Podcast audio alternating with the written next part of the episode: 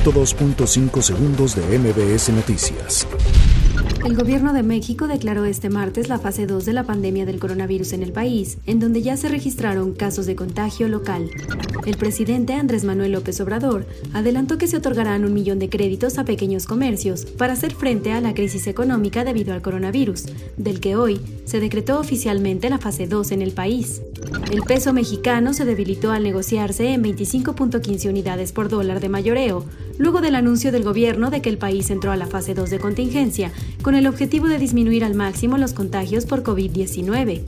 El presidente de la Suprema Corte de Justicia de la Nación, Arturo Saldívar, hizo un llamado a cerrar filas ante la pandemia del COVID-19. El primer evento de saqueo en medio de la emergencia sanitaria por el coronavirus tuvo lugar en el municipio de Tecámac, Estado de México. El director de Salud Pública de San Luis Potosí, Miguel Ángel Latzu, informó que se mantienen 16 registros confirmados de COVID-19, de los cuales 15 pacientes se recuperan en forma favorable en sus hogares y uno más está hospitalizado en situación delicada. El exgobernador de Coahuila, Humberto Moreira, fue sometido a una cirugía de emergencia debido a un infarto que sufrió en días pasados en la ciudad de Cuernavaca, Morelos.